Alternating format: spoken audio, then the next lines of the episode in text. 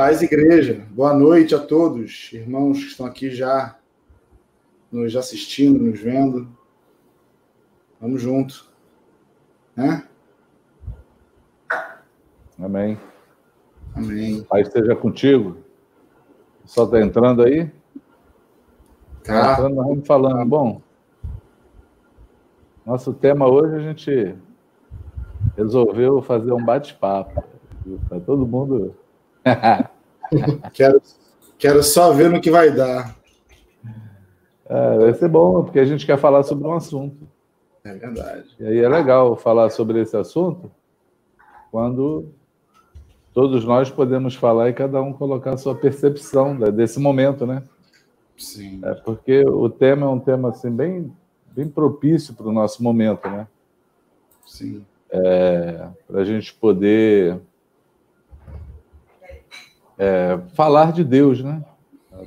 Da parte do Senhor, é, para aqueles, para a igreja hoje que está passando por esse, por essa pandemia, passando por esses problemas, passando é, pelas privações, né? Privações da música e do Flash, privações a gente sabe que pode passar, mas no meio de todas as privações, de todo o caminho, confiar no Senhor, né? E aí surgiu assim no meu coração, amados, um, um desejo de, de falar. Na verdade, tudo começou com uma conversa com uma irmã, entendeu? Que ela tinha me feito assim um, uma pergunta, né?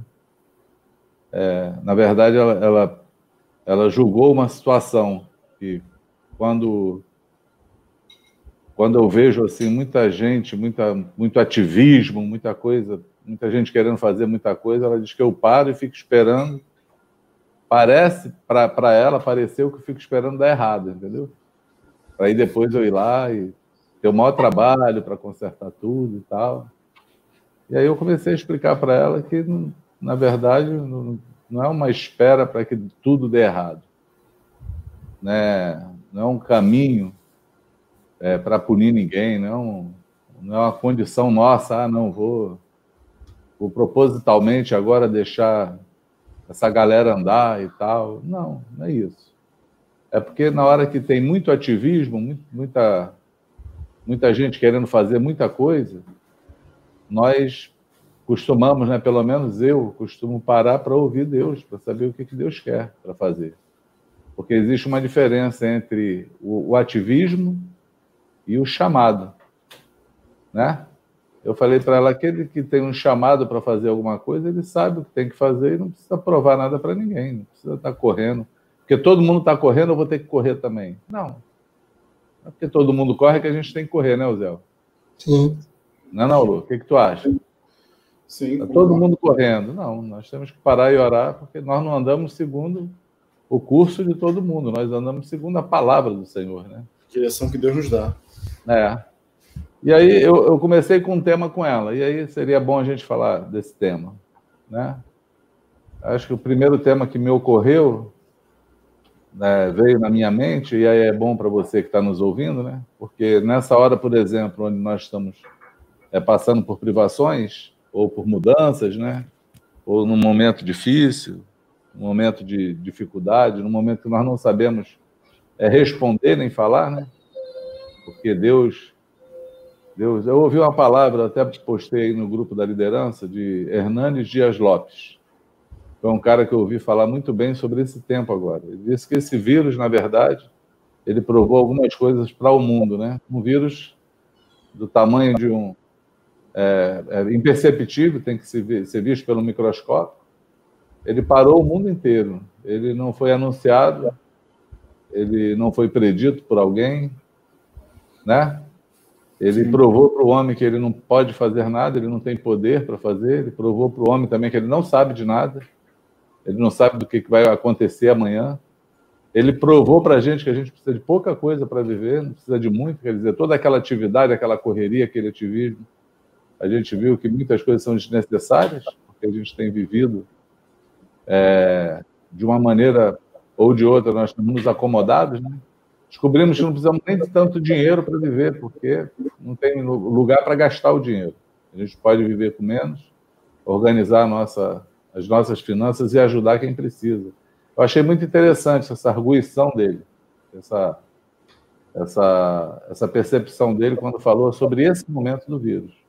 Sim. Mas eu sei que todo cristão que está nos ouvindo aqui agora, existe dentro de nós aquele desejo de que aquele desejo de querer fazer alguma coisa, aquele sentimento de que não estamos fazendo nada. é? Aquele sentimento de inércia, aquele sentimento de que parece que acabou o meu chamado, acabou o meu tempo, de que o que, que eu estou fazendo da vida agora, como é que vai ser a vida. Acho que essa, essa, essa arguição, né, essa, essa pergunta, né, esses, essas interrogações, elas ficam, dentro, elas ficam dentro de nós. E aí é, é possível que alguns se arvorem né, para fazer alguma coisa. Né? Não, nós temos que fazer alguma coisa. Temos que fazer. Esse temos que fazer alguma coisa, eu chamo isso de um ativismo. É quando eu faço porque eu acho que eu tenho que fazer, porque eu preciso fazer, porque eu tenho que mostrar que eu estou fazendo. Isso eu chamo de ativismo, né? É... E o chamado é aquele que eu chamo de que eu digo que é aquele que conhece o seu chamado, aquele que tem um chamado e conhece o seu chamado, são aqueles que vivem sem precisar provar nada para ninguém e espera o comando do seu Senhor para se mover, para fazer qualquer coisa. Por quê? Porque tudo que a gente faz sem ou, ou nos movemos sem ouvir o Senhor, sem saber sem estar dentro do nosso chamado, sem ser aquilo que o Senhor nos chamou para fazer, as nossas invenções, né?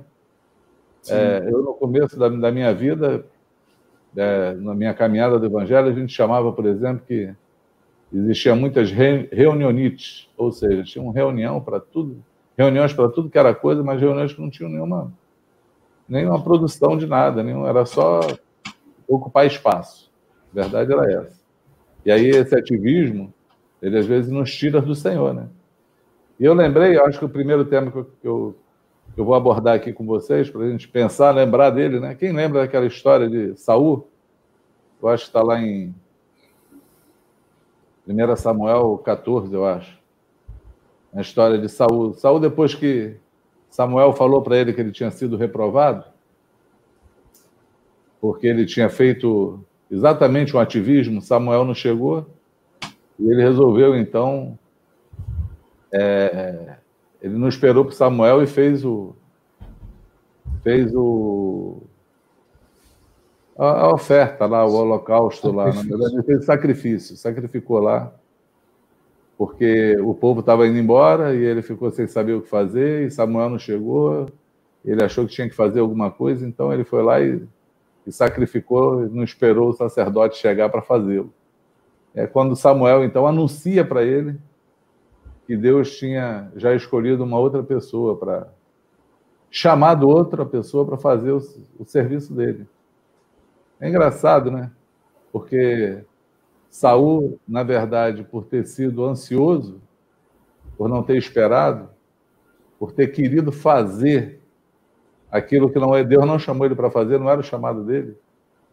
Deus não chamou ele para sacrificar, porque esse era o trabalho do sacerdote. Ele era rei. E por conta disso ele tem um anúncio, então, que o, reino passou dele, que Deus tinha escolhido outro. E aí ele está no meio de uma guerra ali com os filisteus. Deus chamou ele para guerrear. Mas Saul, então, ele dá uma ordem para o povo, lembra? Quem lembra? Saul falou que o homem que comesse colocasse qualquer alimento na boca até o final da guerra ou até o final do dia, não, até o final da guerra, que seria maldito. Essa foi a palavra dele. E aí a gente olha assim, o ativismo entrando no coração daquele que se perde do chamado, né? Porque Sim. Deus não mandou ninguém jejuar. a, a guerra, essa guerra não era com jejum. Né? Em várias guerras a gente vê que Deus é, ele manda vários eventos assim. Com Gideão ele manda eles quebrar um cântaro e gritar pelo Senhor para Gideão. Com Josué ele manda dar sete voltas, volta do muro e dar um berro e aí o muro cai. com Josafá ele envia os cantores na frente louvando e cantando, e quando ele chega lá o exército está destruído. Quer dizer, Deus tem sempre uma palavra para aqueles que ele chama para fazer alguma coisa. O chamado se envolve, está envolvido. Ah, quando Deus fala para a gente fazer alguma coisa, a gente tá, sabe que ela é clara diante de nós para fazer. E aí Saul, acossado, desesperado, ansioso, ele então resolve fazer aquilo que Deus não mandou ele fazer. Ele resolve sacrificar o que não era dele, na atividade dele. E na atividade dele, ele resolve então também proclamar um jejum no meio de uma guerra. E o filho dele, que é Jonatas, lembra disso, dessa história? Sim. Jonatas acha um favo de mel no, no caminho e, e, toma do mel e dá para os homens dele, revigoram a força, as vistas estavam embaçadas, e aí partem para a guerra, para a luta. Mas aí, quando chego lá, tem que os soldados defenderem Jonatas, porque Jonatas, além de não saber, também salvou a guerra com aquele favo de mel. Você vê a confusão, né? A, o, a falta de alinhamento com Deus no meio de situações extremas, né? Uma situação de guerra, uma situação de reinado, mas Deus está sempre com um cajado na mão para guiar o seu povo. Ele é o pastor que guia o seu povo. Não é assim? Sim, sim. O Senhor é o meu pastor, nada me faltará, né? É Ele que faz deitar em verdes pasto, é Ele que guia pelas águas tranquilas, é Ele que faz passar pelo vale da sombra da morte também, Sim. né? Para não temer mal algum. Então, o Senhor ele governa, mas o, o, o ativista ele quer fazer com o intuito de ser do Senhor, né? Que é interessante, por exemplo, é, o jejum ele é de Deus. O sacrifício era de Deus também. Aquela parte do sacrifício ali que Saul fez também era o que Deus exigia na época. Porém, não era para Saul ter feito, era para Samuel ter feito. Ele entrou no trabalho que não era dele. E o jejum, embora Deus é, aconselha e, e, ordena, né, tem um mandamento sobre o jejum, ele também não tinha mandado ninguém jejuar naquela guerra. E aí o ativismo, ele fez Saul perder o chamado dele. O ativismo de Saul fez ele perder o chamado. Engraçado isso. O que, é que tu acha? Normalmente o, ativismo, ele, só por exemplo, por essa narrativa aí, você vê, a gente traçar um paralelo com os dias de hoje, nossos dias de hoje, o ativismo de hoje, você vê que não muda, porque o ativismo ele sempre tem uma cara espiritual, né? Você vê, o jejum era de Deus, o rei está falando para a gente jejuar. Não, vamos fazer algo que é de Deus, né? É, mas Deus não mandou. Se Deus não mandou, não faz nada. Né? Simples assim. É, eu acho que o problema, talvez, de Saul e, e talvez o problema hoje em dia com ativismo é entender a simplicidade com, qual, com a qual Deus se move, né? Da, direção que ele dá, da palavra que ele traz, né? Da segurança que ele dá, dá no caminho, né? Aí a gente tem que ter, aí a gente tem que estar tá com, com ali, como acho que você usou uma palavra que eu tenho usado muito ultimamente, né? Alinhado. A gente, nós estando alinhado com Deus, a gente não se perde desse caminho, né? Ainda que pareça que nós não estejamos fazendo nada num momento como esse, né? Principalmente, todo mundo isolado, um mundo diferente. Mas se você estiver alinhado com Deus, você vai saber exatamente o que você deve fazer e quando fazer.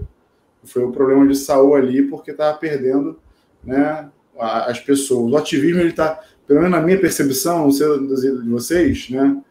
O ativismo está sempre relacionado a querer impressionar Deus e impressionar homens quando não tem nada de Deus na história, entendeu? É querer dever a homens, aí vou ter, bom, tem que fazer, né? Então, sou separado, por exemplo, então tem que fazer, né? E aí, e aí nessas horas aí que a gente vai começando a andar um caminho que, que não tem nada a ver com Deus. Pode até parecer um caminho de Deus, mas não tem nada a ver com o caminho daquilo que Deus tem para nós. Né? É. é o que eu penso, né? É. Acho que uma, uma observação também em relação a essa questão do ativismo é que quando você toma um caminho, na verdade, que Deus não está nele, é, provavelmente ele sempre vai gerar, pode gerar prejuízos. Né? Eles são não é um, um prejuízo, porque quando você fala de ativismo, é só um movimento que você pode estar fazendo, mas esse movimento pode custar a vida, como ia custando a vida de Jonas, né? que puxou para ele a total responsabilidade daquela ação. Porém, quem comeu poderia seguir sofrendo dano. Então, uma vez que você se movimenta através da, do ativismo, você pode gerar prejuízo. E normalmente a gente gera prejuízo, porque de alguma forma o ativismo vai falar da nossa, da nossa carne, né? do nosso braço, da nossa força. Né? E uma vez que a gente anda nessa contramão, é, é, assim, é uma, uma rota de colisão com o próprio Deus. Você vê que em determinado momento o próprio Deus parou tudo, ele consultou, saiu, consultou Deus, alguma coisa saiu errado. Mas o que, que foi? Jonas comeu lá, tomou do mel e comeu? Não, você que, né, Saúl que falar. foi além do que, de, do que devia. Deus é muito simples, não tem necessidade de a gente sair correndo para fazer as coisas. Ele tem momento para tudo. Né? O fato de a gente estar parado, às vezes, é exatamente é ele que parou. E aí, como é que a gente vai se mover quando ele travou, né? quando ele parou? Então, Exatamente. É, realmente precisa considerar né? as ações é. do braço e os prejuízos que elas geram. É, Deus nos atrai para o deserto para falar conosco.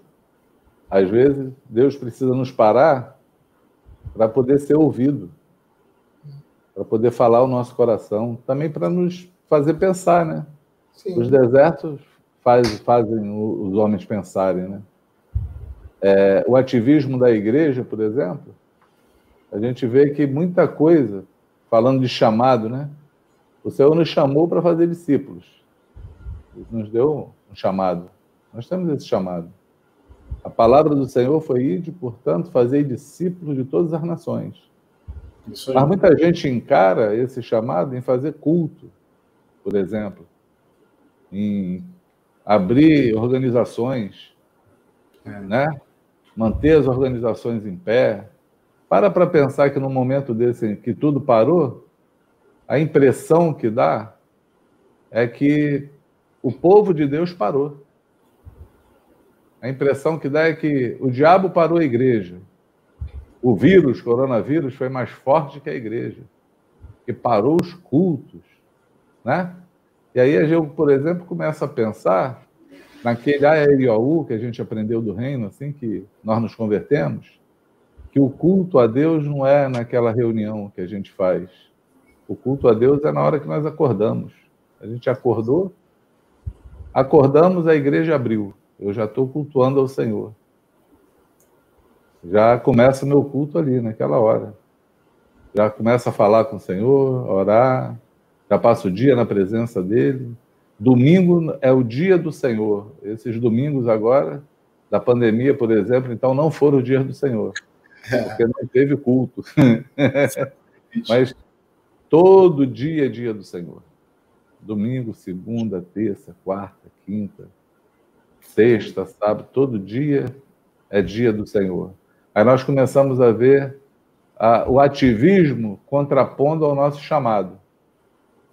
Por quê? Porque a atividade acaba, mas o chamado continua. Fazer discípulos continua sendo chamado de Deus e nós fazemos ele em qualquer canto. Paulo diz que é, Paulo preso, o apóstolo preso, escreveu a maioria de suas cartas que nós estudamos hoje na cadeia, preso. A palavra do Senhor não estava presa. Ele disse também que a prisão dele não foi inútil, porque toda a guarda pretoriana ouviu e teve o testemunho de Jesus. Toda a guarda, não ficou ninguém sem que Paulo tivesse. Paulo fez discípulo na cadeia. Ele envia um cara lá para Filemão, tal de Onésimo, que ele ganhou na cadeia. Fez lá discípulo na cadeia e mandou de volta lá e falou para ele, o cara tinha até roubado lá, o patrão dele, o senhor dele, ele fala assim, se ele te deve alguma coisa, põe na minha conta. Filemão, né? pagar se é que você não me deve, deve a vida. Para Filemão, né? É, para Filemão. É um, um, um, discípulo feito no cárcere, na cadeia, preso, entendeu? Então, logo chamado não tem nada a ver com ativismo, porque senão os apóstolos que estavam presos tinham perdido o chamado. Mas o chamado de Paulo funcionou mais na cadeia do que solto, porque Deus de uma, maneira estratégica, parou Paulo para poder escrever as cartas? Paulo parou um profeta João, apóstolo, lá em, na ilha de Pátamos? Pátamos. Parei certo agora, né? Pátimos. Pátimos. Pátimos. Eu sempre troco, Luciano. Parou ele lá na ilha, lá preso, para poder escrever todo o Apocalipse, porque ele estava preso, ele pôde ter aquela visão e escrever. É, a estratégia de Deus para botar os seus planos em prática sobre a terra. E aí a gente tem que pensar muito no nosso chamado e contrapor o nosso chamado ao ativismo de hoje. Entendeu? E aí esse assunto, por exemplo, é bom porque ele vai eu, eu quero hoje assim aplacar uma, uma, um desânimo do coração, do teu coração que está me ouvindo. Eu quero, na verdade, tirar de você esse sentimento de inutilidade, de que você não está fazendo nada. E quero também é, acabar com as atividades que estão dentro do teu coração que não produzem nenhum fruto para o Senhor. Porque atividade não tem nada a ver com produtividade. Exatamente. Nada a ver com produtividade. Nós não somos produtivos no Senhor no meio das nossas atividades, porque a gente pode ter muita atividade e não ter produzir nada para Deus. Então nós não podemos confundir essas coisas nunca, né? Essas coisas não precisam ser confundidas ou não podem ser confundidas, né? Um outro, um outro tema que eu pensei, irmãos, foi, por exemplo, estava até falando isso com o Ziel, né? O Ziel a gente, quando fala de quartel, fala lá, o Zé. O passou por lá e entende algumas coisas, né? Eu, como não servi, não sei muito. Mas é, qualquer, qualquer soldado ou qualquer pessoa das Forças Armadas é, do Brasil pode pensar: para que, que, que eu estou fazendo aqui? Esse país não está em guerra? Não tem guerra? As pessoas entram, saem, se aposentam, eu não participo de uma guerra. Mas por que não tem guerra, não tem que ter o exército? Não existe uma preparação para se tiver uma guerra? Você está preparado para recebê-la? Sim ou não? Sim, sim. É assim? Sem dúvida. E aí, nenhum soldado pode dizer que é inútil que está ali, porque pô, não, não tem guerra, então estou fazendo nada minha vida aqui é improdutiva. Não, não é. Você está ali a serviço do país. A serviço do país.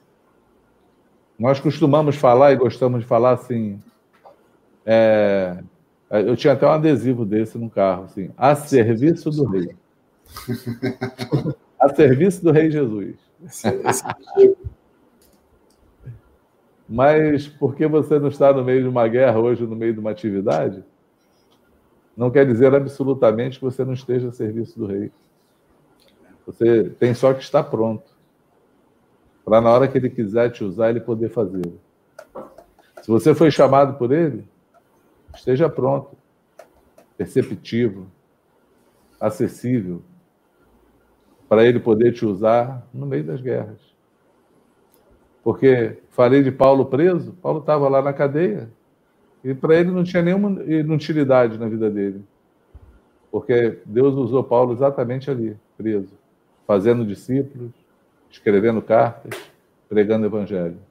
Preso. Então nós nunca estamos, somos inúteis na nossa vida em lugar nenhum, a não ser que nós encaremos, possamos encarar o nosso chamado com fazer alguma coisa eclesiástica. Porque se o teu chamado está relacionado a fazer alguma coisa eclesiástica, é possível que você não tenha nenhum chamado. Se você tem um emprego, um encargo, um desejo de pertencer a alguma organização, a fazer alguma coisa, menos um chamado do Senhor e para estar à disposição a serviço do Rei. Porque a serviço do Rei nós estamos em qualquer situação. O que vocês acham disso? Eu, eu Uzi, vou, vou, vou de novo, vou de novo, Uzi. é, não, eu estava falando aí, eu me lembrei de uma história pessoal. É, eu, eu, não me lembro agora se foi o Franco ou se foi o Imitian que eu ouvi, na época que a gente ouvia aqueles CDs ainda de administração, entendeu? Isso foi nos idos de 2002, né? Tem acho uns 18 anos, eu acho. Entendeu? É. é. E eu ouvi uma história, que foi inclusive uma história que até motivou o meu chamado, entendeu? É, que contava a história de um irmão que Deus chamou ele para a obra, requisitou ele, teve um chamado de Deus. Mas ele fez o seguinte: ele, ele falou assim: Olha, eu vou me formar em direito, e assim que eu me formar, eu, eu volto e eu me disponibilizo. Né? É, e aí assim foi, quando se formou e voltou, disse que a, o que Deus falou com ele foi que a obra que ele tinha para que ele realizasse, ele já tinha passado para outro. Né? Então, assim, às vezes nós estamos tão, tão atarefados com o no, nosso ativismo que a gente não tem nem tempo de, de ouvir ou de estar à disposição de Deus no momento em que ele, que ele precisar de nós. Né? E aí você me, me arremeteu, foi até inclusive que até me motivou, é, me trouxe temor da segunda vez que o Franco falou comigo lá da questão do chamado. Eu falei, não, eu vou porque eu não quero ser esse advogado aí, não quero ser esse, não quero ouvir isso de Deus, não, deve ser muito ruim você ter uma experiência dessa, sabendo que Deus tem um chamado na tua vida e você preferiu né, o ativismo, a atividade do, né, de repente o cara. Eu fiquei conjecturando depois, de repente o irmão nem exerceu é, aquilo para o qual ele estudou, né? Enfim. E, e, o ativismo, ele realmente. Esse excesso de tarefas sem a direção de Deus, ele gera uma surdez espiritual. A gente fica insensível àquilo que Deus quer. Né? Isso é, é perigoso. É. É, eu penso que, às vezes, essa questão do, do ativismo, ele inclusive impede você de realmente produzir. Né? Porque você, às vezes, está tão envolvido com tantas coisas, né? a princípio, né? considerando que aquilo ali é, é a obra, é aquilo que Deus é, chamou para fazer, porém, é, coisas simples e direta que o Senhor ordenou, às vezes a gente acaba não, não se comprometendo com aquilo. E às vezes é capaz de dizer assim: eu não tenho tempo, tenho tanta coisa para fazer que eu não tenho tempo para executar esse, esse, trabalho, essa missão. Pô, mas quando que, na verdade, o Senhor te deu total condição de fazer aquilo. E o Senhor não é incoerente. E ele sendo, na verdade, a figura que tem sido usada aí, né, o Cidinho usou, a questão do próprio exército, que é a figura também que Deus usa para a igreja, né? É, deixa a gente tão é, perdido acerca daquilo que a missão às vezes que a gente tem para fazer. Né? Então o ativismo ele, ele é tão prejudicial a ponto de a gente não ouvir aquilo que de fato o Senhor deu para fazer. Por exemplo, uma palavra de ordem que se tem, isso é, por exemplo, fazer discípulo. A gente não depende de estrutura nenhuma para fazer discípulo. E normalmente o ativismo ele está relacionado a algum tipo de estrutura né? E essa estrutura, uma coisa que é, eu ouvi já alguns anos atrás, né, relacionado a eu caminhei né, com outros irmãos em outro lugar e pude observar isso, que às vezes a estrutura, ela na verdade, ela estava sobre, inclusive, um princípio, um caminho, coisas que na verdade eu, a gente precisava andar com tamanha simplicidade, porém esbarrava na estrutura. E aí aquela frase, né, que na verdade é, a, a, estrutura está para a igreja, não a igreja para a estrutura. Sim. A estrutura precisa nos servir, não é de servir a estrutura. Eu, eu, eu tive com, em Minas uma vez, estava lá com, com um missionário e ele estava falando de uma experiência que ele teve relacionada à estrutura, que ele fazia parte de uma de um lugar que era muita fazenda. E aí, os dias de reunião, normalmente, né, como também já foi dito, os dias das reuniões para, para a igreja era de domingo. Né? Domingo era, na mente de alguns, o dia do Senhor. Inclusive, já foi assim da minha, com muita força. Domingo era aquele dia. Domingo é o dia do Senhor separado para isso. E aí, por conta dessa estrutura né, que se montou para o dia de domingo, na reunião mesmo em si não tinha ninguém, porque normalmente final de semana era onde os patrões, os donos do sítio e fazenda estavam lá e precisava dos empregados.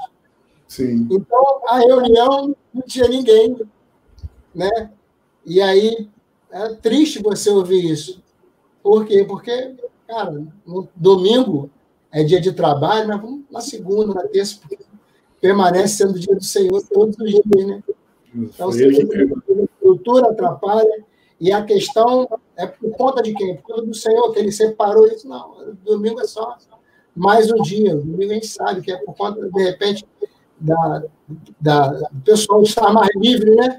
As folgas são normalmente domingo, um dia mais relacionado para o descanso, e é onde a gente tem uma oportunidade de poder estar junto se relacionando, fazendo disso um princípio. Então a gente precisa estar atento, porque às vezes o ativismo pode roubar aquilo que na verdade é simples e o Senhor deu para nós como um princípio. Isso é muito importante. Outra coisa relacionada à né, a questão do chamado, né, que nós, nós somos, fazemos parte desse exército. Mas quando você olha para a carreira militar, de fato, é, muita gente, inclusive de fora, julga pesado essa, o encargo, é, pesado forma a, a, a, estrutura em si, né? Porque quando você teve guerra, quando você vai à guerra, mas na verdade isso é, faz parte do nosso chamado, porque não são todos que vão literalmente à guerra, né? Uma vez se houver algum. Então a gente precisa só estar de verdade ajustado naquilo que o Senhor nos chamou para ser, né? fazer, né? É, Uma vez para fazer. A, a estrutura, como você falou, achei legal, Zé. É, a estrutura não, não nos impede de fazer discípulo e tampouco nos impede de sermos discípulos, né? Sim. É, não podemos ficar limitados por conta da estrutura. Essa, essa é a verdade, essa é a questão. Muito bem colocado. É. Uma outra coisa que eu pensei sobre chamado, e aí eu acho que é, é uma palavra, uma palavra que Deus colocou no meu coração essa semana sobre isso, sobre atividade e sobre o chamado. E aí eu queria que você prestasse atenção nessa palavra. A minha oração é que ela, ela encontre abrigo no teu coração é que nós possamos, assim, é, cooperar com o Espírito Santo na, na obra que ele tem sobre nossa vida, né? Na obra do discipulado, na obra da vida com Jesus. Então, que essa palavra ela encontre abrigo contigo, porque me veio na mente é, uma situação bíblica sobre esse assunto. Assim. É claro, a gente sempre, quando fala de atividade, todo mundo lembra de Marta. Marta e Maria. Né? Marta é, é tida já, é, é, é, tida já, assim, já emblemático, né? A atividade dela já é emblemática. Porque acho que Jesus estava na casa de Marta e Marta estava para todo lado lá, arrumando a casa, se preparando para a reunião lá com os irmãos, com as pessoas que iam chegar atarefada, e ela então faz uma reclamação a Jesus. Jesus estava lá e ele reclama. Pô, não te dá, não te dá conta, não, que é, eu estou aqui atarefada fazendo um monte de coisa, e a minha irmã, ela está aí sem fazer nada. parece, parece muito que a impressão que eu tenho é que hoje tem um monte de Marta me ouvindo. Um monte de gente com a síndrome de Marta me ouvindo assim, caramba, eu não estou fazendo nada, estou virando Maria. E eu preciso fazer alguma coisa.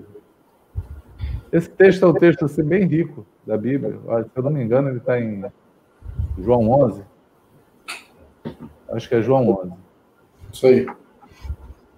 E aí, Jesus responde a Marta. Jesus fala assim: Marta, Marta, tu está atarefada com muitas coisas. Porém, uma só é necessária. Ah, o meu, meu dilema é, é justamente esse que esse um só que é necessário, Jesus não falou o que, que era.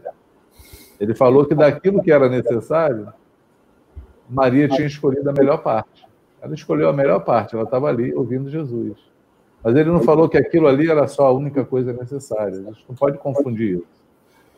Ele estava falando uma coisa só é necessária. E eu fico sempre pensando assim, caramba, por que, que Jesus não falou o que era necessário, que a gente só ia fazer o que era necessário? Sim. Ele deixou, deixou enigmático isso aí. Mas ele falou que uma boa parte, a melhor parte dessa, dessa uma coisa que é necessária, Maria tinha escolhido fazer.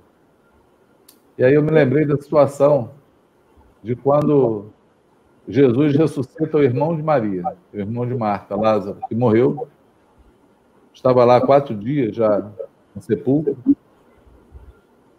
Tinha sido sepultado há quatro dias. Jesus soube que ele estava doente, mas não apareceu lá, não chegou lá. Entendeu? E Jesus só se moveu para ir até Lázaro, até o local onde Lázaro estava, quando ele identificou que Lázaro tinha morrido. Claro. Ele é o Senhor, e aí bom, Lázaro foi. Ele fala isso para os discípulos. Fala, vamos lá, porque Lázaro dormiu. E aí eles até acharam que Lázaro estava muito doente, ou estava debilitado e ele ia lá orar por ele. Então Jesus teve que explicar para ele de maneira clara: não, Lázaro morreu. Vamos para lá. Então Jesus sabia que Lázaro tinha morrido. Sim. Ele se moveu e foi até Lázaro. É, é interessante por quê? Porque Jesus, embora sendo Deus, o Verbo encarnado, ele declarou que tudo que ele fazia, ele via, fazia porque via o Espírito Santo fazendo. Ele era totalmente guiado. Ele foi guiado pelo Espírito Santo para o deserto, ele foi guiado pelo Espírito Santo é, para curar aquele homem lá na, na, na, beira do poço lá de, de Betesda. Jesus ele, ele fazia aquilo que ele viu o Espírito Santo fazendo, era diferente de nós, né? Lá no poço, se a gente chegasse lá, a gente queria orar pelaquela multidão toda que estava lá. Jesus foi lá e curou um homem só e veio embora, guiado, focado. Tá? O, é, sniper. Se move segundo Deus. É. Se move segundo, segundo o que tem que fazer. E aí Jesus se conduz para lá. Essa história é interessante, por quê, amados? Porque quando Jesus chega, e falaram que Jesus tinha chegado, Maria, Maria não, Marta, ativista, ela correu desesperada já para encontrar Jesus. Já veio metralhando. Se tu tivesse aqui, meu irmão não tinha morrido. Né? Ou seja, por que, que tu se atrasou? E aí Jesus olha para ela e tenta falar com ela. Fala, Marta, teu, teu irmão ele vai ressurgir dos mortos. Ele vai voltar à vida. Ela, eu sei, eu sei que lá na ressurreição lá no final de tudo, ele vai ressurgir. Ela tinha aprendido o que Jesus tinha falado sobre a ressurreição dos mortos, sobre o final do tempo. E Jesus, então, manda chamar Maria. Marta sai dali e chama Maria. É... Maria, esse texto é interessante, porque diz que Maria, quando ela soube que Jesus chegou, ela não saiu do lugar. Maria ficou sentada. Lá tinha uns judeus lá que estavam consolando Maria, uns amigos lá. E eles também ficaram com ela lá. E Marta lá fora nessa nessa discussão com Jesus, nessa conversa com Jesus, e Maria em casa sem se mover. É muito curioso isso? Maria só sai de casa quando ela ouve Marta falar assim: olha, o mestre te chama. O mestre te chama. Aí Maria, então, se levanta nessa hora e vai até Jesus. E quando Jesus manda abrir o sepulcro, Marta fala assim: Mas já está fedendo muito, tem quatro dias. Já está lá, tipo assim, não tem jeito nenhum. E Jesus olha para Marta e fala: Eu não te falei que se você crer, tu verás a glória de Deus. Ou seja, Marta estava nesse ativismo todo, mas nem, nem cria. Ela não cria no milagre. Ela não cria que Jesus estava fazendo ali. Ela tratava as coisas com muita, é, com muita atividade mesmo, entendeu? Muito eu tenho que fazer para poder acontecer, e aí não foi feito. Tu não chegou na hora, o irmão morreu, e aí Zé Fini acabou, já era. E Jesus está falando para ela assim: você precisa ter fé para você ver a glória de Deus. Então Jesus dá um brado, e Lázaro sai do túmulo, ressuscita no quarto dia de morto. O que, que é interessante, amados, é que eu não sei por que, que Maria não saiu do seu lugar, ficou lá. A impressão que eu tenho é que quem tem certeza do seu chamado e não precisa provar nada para ninguém, espera sempre a ordem do mestre. Espera sempre é, espera sempre o chamado para fazer aquilo que o Senhor quer que ele faça. Não se move de qualquer maneira, não se move à toa. E sempre que Deus chama aqueles que ele escolheu e chamou, ele chama só para uma coisa: para ver o milagre que ele vai fazer. Porque a Maria só se levantou para ver o milagre. Ela estava lá, talvez orando, falando com o Senhor, querendo entender o que tinha acontecido, até que ela ouve uma voz: O mestre te chama. E ela se levantou. Para quê? Para fazer alguma coisa? Não. Para ver o milagre para ver aquilo que Deus estava fazendo, para ver aquilo que Jesus estava fazendo. E aí, a palavra que eu tenho no meu coração, a palavra que ela está assim, ardendo no meu coração, é que você que tem um chamado do Senhor, é, fica preparado, fica à disposição, fica atento, não deixa o teu coração ficar turbado, que você vai ouvir a voz do teu Senhor te chamando. Para quê? Para você fazer alguma coisa? Não. Para você ver o milagre que ele vai fazer. Porque Deus vai operar milagres nesses dias. Amém.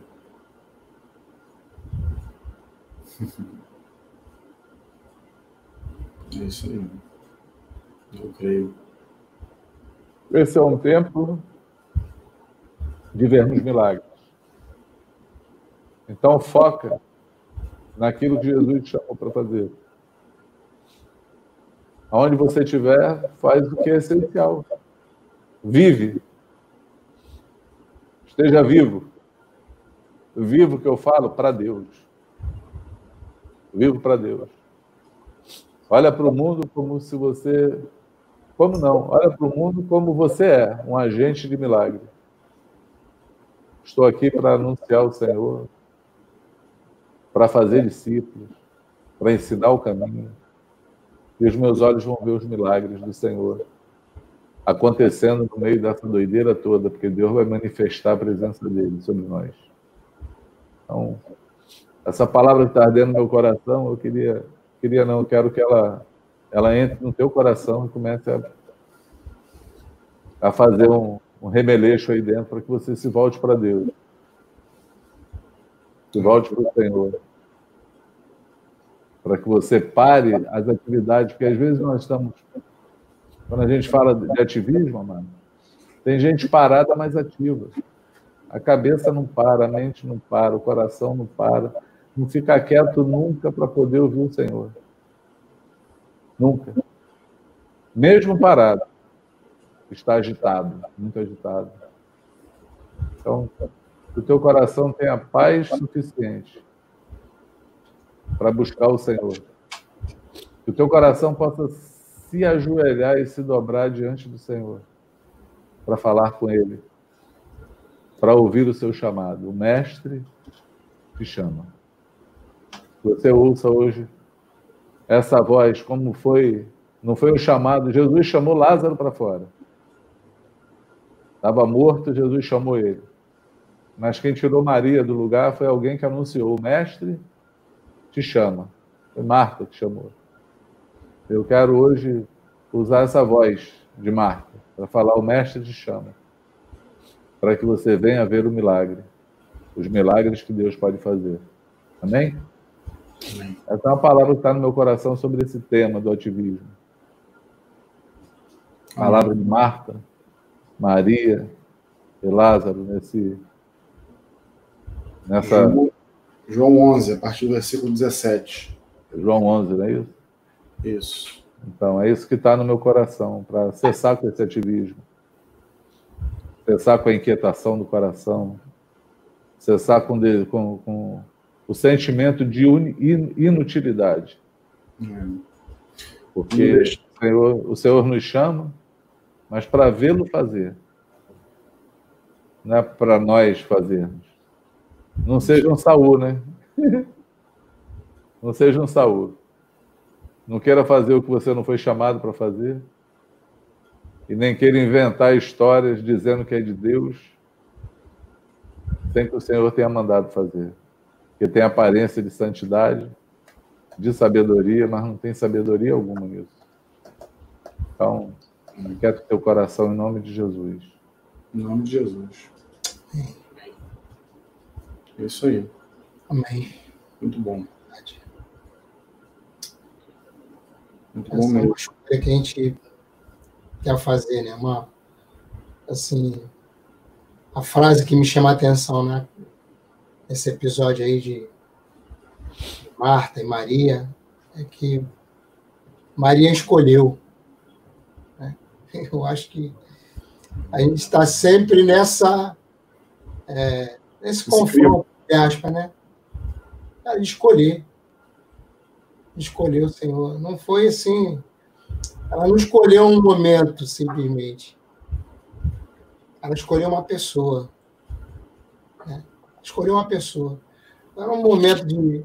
Às vezes a gente parece que o ativismo ele, ele é algo assim, até às vezes num determinado momento que te dá legalidade para andar. Não, é, é preciso, porque às vezes e eu vou falar, agora eu vou falar de mim, né? Porque às vezes que a gente julga?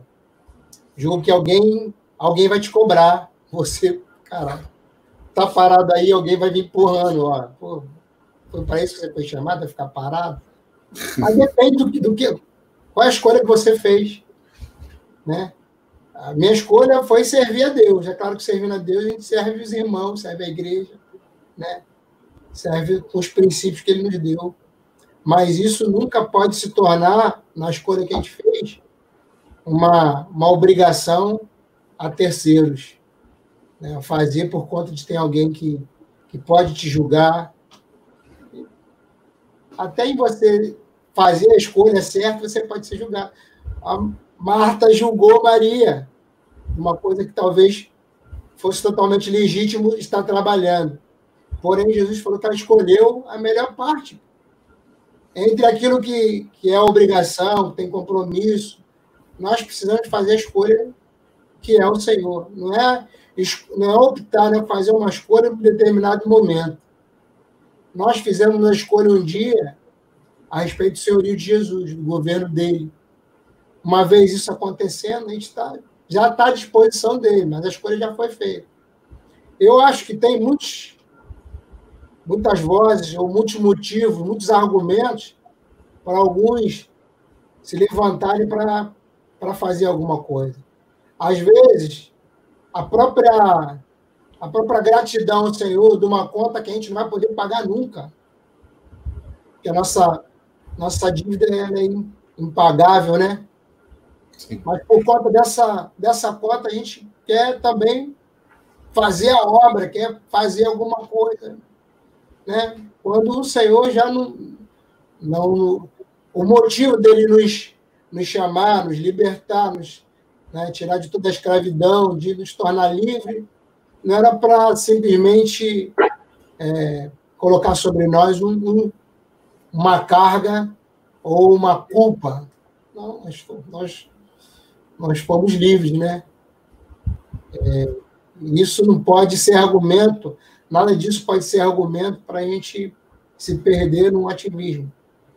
E, e, o ativismo, eu penso também, irmãos, que ele, ele pode querer envolver qualquer um. Qualquer um. Eu já me via assim, parado, tipo, devedor. Caramba, e agora? Como é que eu, o que, que eu faço para justificar né, o meu tempo dedicado ao Senhor? Eu preciso, eu sei que é uma luta, porque às vezes a gente pode pegar aquilo que, de fato, até falei, talvez repetitivo nisso, mas pegar algo que seja legal para poder fazer alguma coisa, né? Não, isso aqui ninguém vai me reprovar, né? Muito pelo contrário, eu vou estar tá, é, tirando um pouco dessa carga. Mas se o Senhor nos chamou, não adianta. Né? Se o Senhor não, não estabeleceu, não, não, disse, porque eu sei que ele, ele, ele faz isso. Interessante, é, essa semana, na verdade, essas semanas, eu tenho pensado muito na, na própria palavra de, de Deus, quando chamou Jonas para ir executar um serviço. Porque ele fala, dispõe ele começa o texto assim, né? Diz para Jonas, dispõe Essa palavra dispõe no original é levanta, né? Se coloca de pé, esteja pronto para isso que eu estou, para essa palavra que eu estou te dando, né? A gente vai avaliar, se dispõe, talvez já não estivesse em casa, o profeta, né? Estava em casa aguardando pô, a palavra de ordem. O general mandou, ó, levanta e agora faz isso. É. E é claro que a história ela vai para alguns lugares, né? Talvez eu não sei se é, seguindo nela, talvez fique fora um pouco do contexto, mas eu, eu queria puxar essa questão da palavra desponte, né? Ele estava lá aguardando. Uma vez que, que nós somos servos, estamos à disposição, é estar tá atento para ouvir. Levanta, aí vai. Né?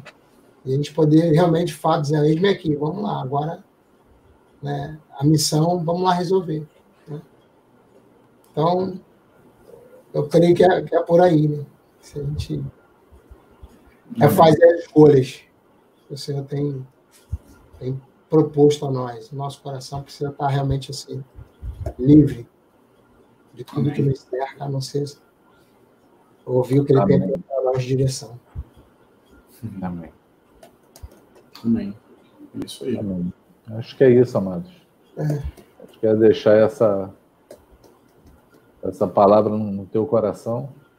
Como eu falei, que ela encontre abrigo no teu coração. Amém. É bom hoje a gente estar aqui nós três, porque diz que pela boca de duas ou três testemunhas, tudo fica estabelecido. Nós estamos aqui para ligar essa palavra do Senhor, para que ela encontre aconchego em você, lugar no teu coração, para que ela te faça resplandecer, ouvir o chamado do teu mestre, tirar a atividade de dentro de você, ou deixar de ser um ativista, e começar a ver os milagres de Deus sobre a tua vida. Amém? Deus tem nos chamado. Amém. Você é um escolhido. Não deixe nada roubar isso de você. Em nome de Jesus. Amém? Amém. Podemos orar? Amém. Podemos sim. É... Vamos orar. Hoje participei de um, de um sepultamento do pai do, do Guedes e queria orar por essa família também. Colocar essa família toda diante do Senhor para que também ouçam o chamado do Senhor. Para que ouçam, ouçam essa voz falando, mestre te chama. Amém? é um dos momentos, eu falei, como todo sepultamento a gente fala isso, né? A gente lembra do sábio Salomão, é melhor tu não estar numa casa em luto do que numa casa em festa. Porque ali o homem está diante da realidade dele, está mais pronto para ouvir Deus. Toda vez que eu vejo um momento como esse, a coisa que vem muito forte no meu coração é essa é a oportunidade de se ouvir o Senhor. Então que seja seja a oportunidade de tanto a família do Guedes quanto todos os que estavam ali ouvirem o Senhor e ver os seus milagres ver os seus milagres. Estava ali os seus irmãos, pessoas que a gente passa muito tempo sem encontrar e só encontra nesses momentos.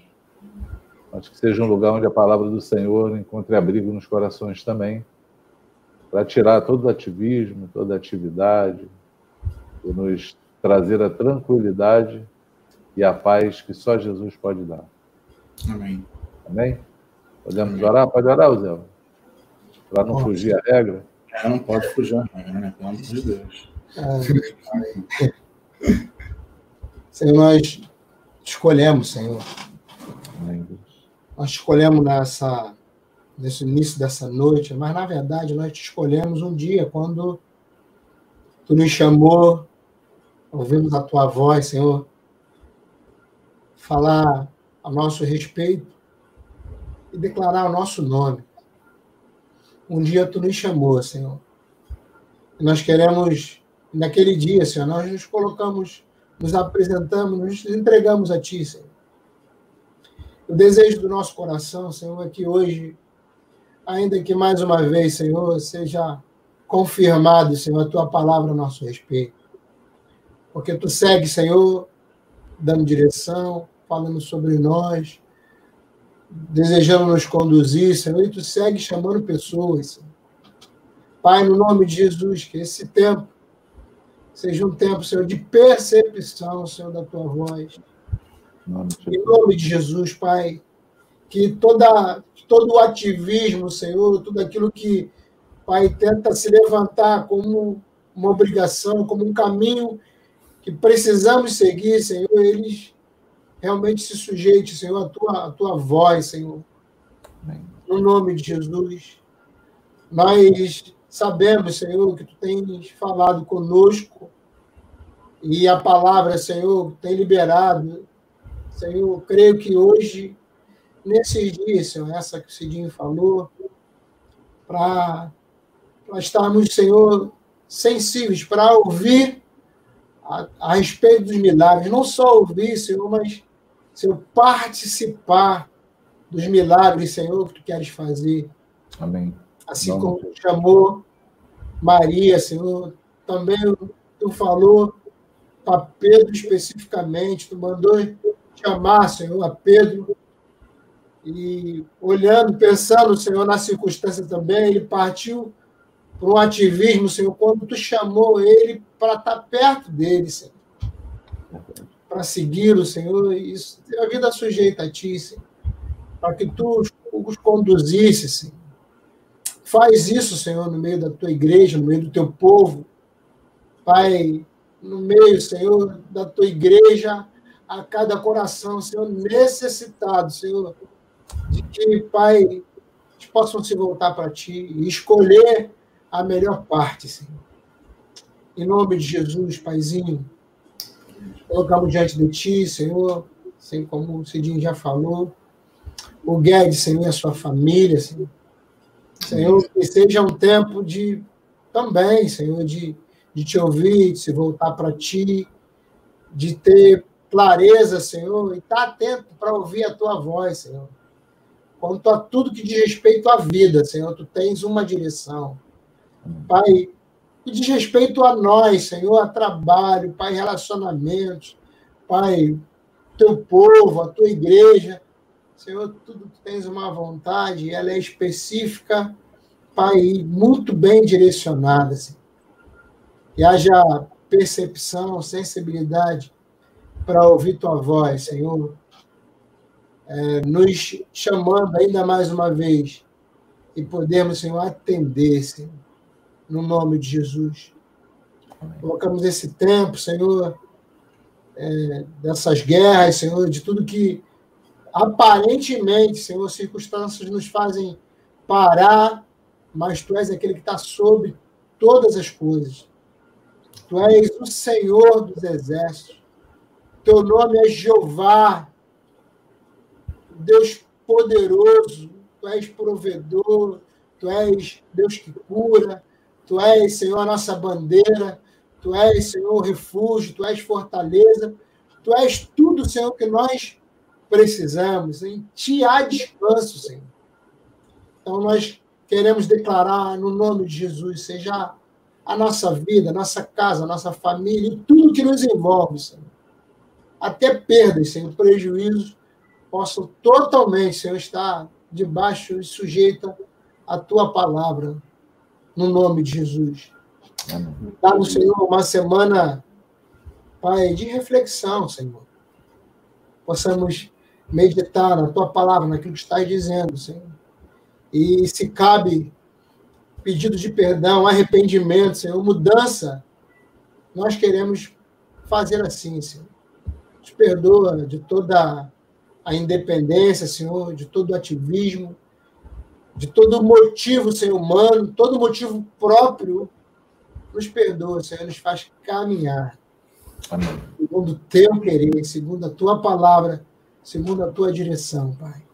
No nome de Jesus, nós colocamos essa semana nas tuas mãos, os relacionamentos, Senhor, a vida de cada um, Senhor, vinculado, Senhor, a coberturas, Senhor, no discipulado, Senhor, tu possa seguir fazendo, Senhor, porque ninguém pode deter, Senhor, a tua igreja. Na verdade, Senhor, nem, nem as portas do inferno, Senhor, pode esconder, Senhor, do avanço que tu tens para nós. Isso independente, Senhor, do tempo, porque é uma palavra tua. Então, nos ajuda, Senhor, de fato, de verdade, sermos teus discípulos, sermos teus soldados, Senhor, e pronto, em prontidão para sermos conduzidos por ti. Em nome de Jesus, Pai, nós oramos e somos gratos por toda a palavra, Senhor, do tem dito a nós, todo o tempo que tem concedido a nós. Senhor, todo o tempo que tem falado conosco. Nós te louvamos, Pai, em nome de Jesus. Amém. Amém. Amém. Amém, meu amado. Amém. Amém. O Senhor te abençoe e te guarde aí.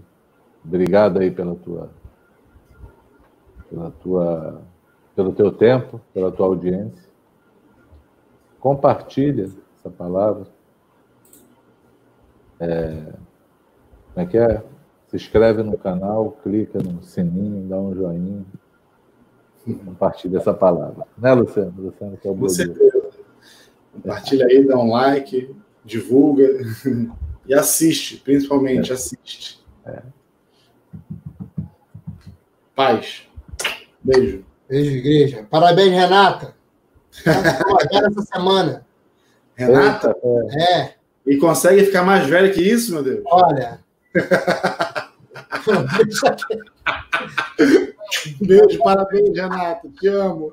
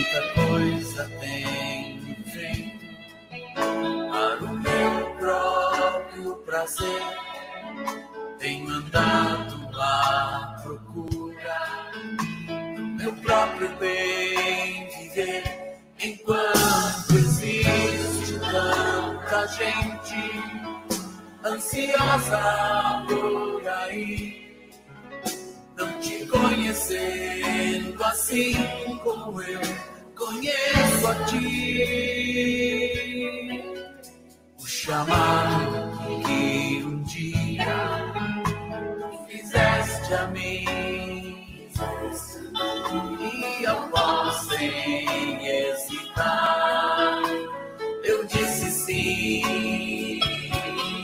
Ressoou em meus ouvidos como na primeira vez. E a ti, Jesus, eu nova em ti.